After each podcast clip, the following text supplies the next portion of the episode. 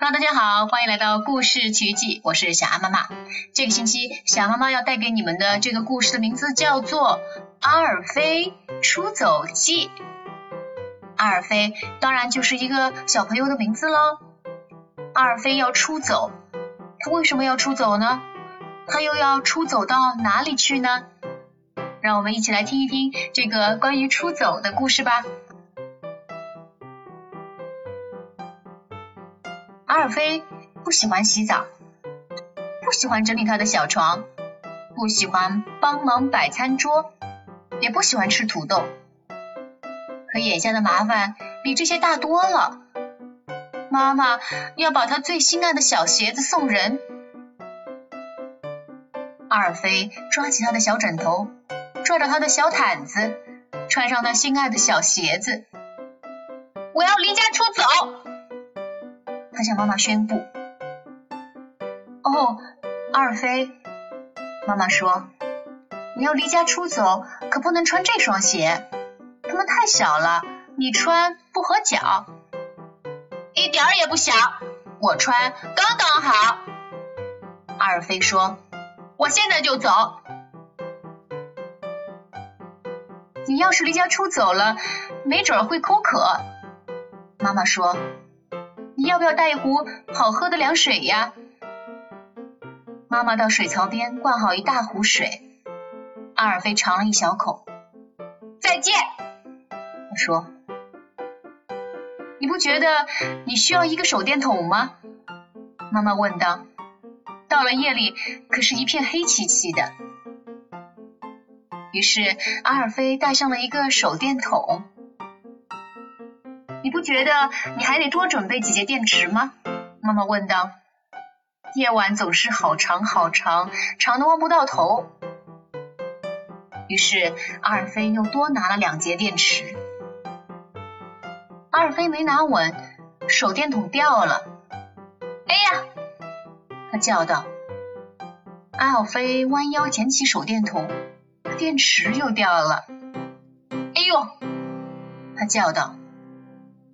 可是等阿尔菲捡起了电池，水壶又滚到了地上。我觉得你需要一个背带，妈妈说。她给阿尔菲拿来好大一个背带，这些东西还有你的毯子和你的小枕头，通通都可以装进来。妈妈说。阿尔菲把手电筒和电池放进背带，把小枕头和小毯子装进背带，最后。把水壶也塞进了背带。你不觉得你会想吃点什么吗？妈妈问道。我肯定得吃东西啦，阿尔菲说。妈妈打开食物柜，她拿了一堆花生酱、几块饼干给阿尔菲。阿尔菲把它们装进了背带。妈妈又拿出一大盒葡萄干。我才不吃葡萄干呢，阿尔菲说。妈妈把葡萄干放回了食物柜。再见，阿尔菲说。我会想你的，妈妈说。我就是想留住我的鞋，阿尔菲说。你不觉得你的巴迪熊也会想你的吗？妈妈问。阿尔菲跑回他的房间，巴迪熊正窝在他的小床上。他抓起小熊，把它也摁进了背带里。你不觉得你会想要看书吗？妈妈问道。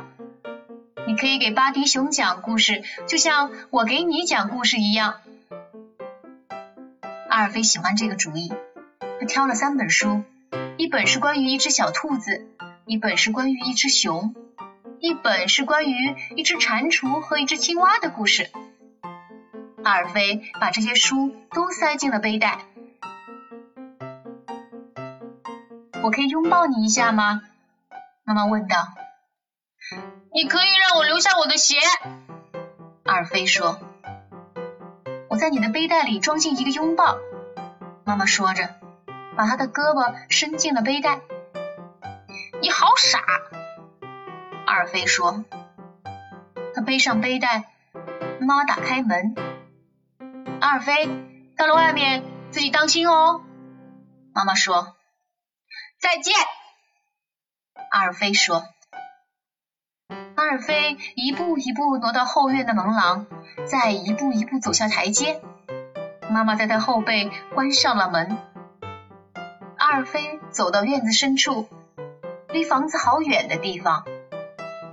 背带真是太沉了，压得阿尔菲的后背都疼了。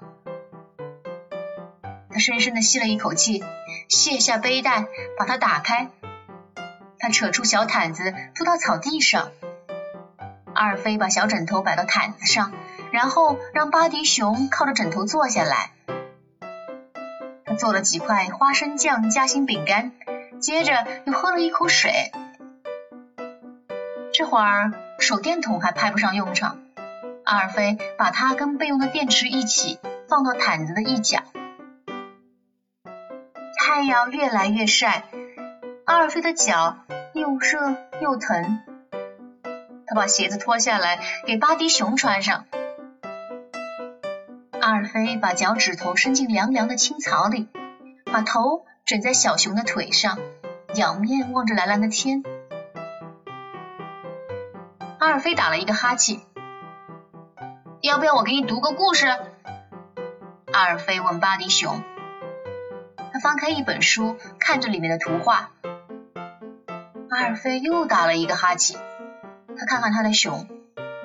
你也困了，对不对？他问道。你也想窝在咱们自己的床上吧？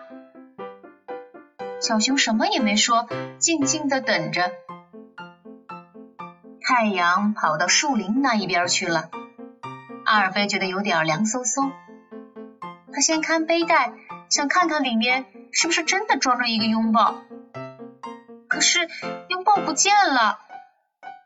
阿尔菲回头望着他的家。妈妈正跨过草坪朝他走过来，他的胳膊大张着，张得好大好大。妈妈带着拥抱来了。阿尔菲看看巴迪熊说：“别担心，咱们再也不用离家出走了。这双鞋穿在你的脚上，永远不会变小。”好了，宝贝们，今天的这本《阿尔菲出走记》已经全部都讲完了。原来阿尔菲出走呀，是因为他那双不愿意扔掉的小红鞋子。嗯，可以理解。而且阿尔菲呢，其实也没有走到很远的地方去，就只是在家门口的院子里面小小的待了一会儿。好了，那我们今天的这个故事讲到这里就结束了，下次再见喽。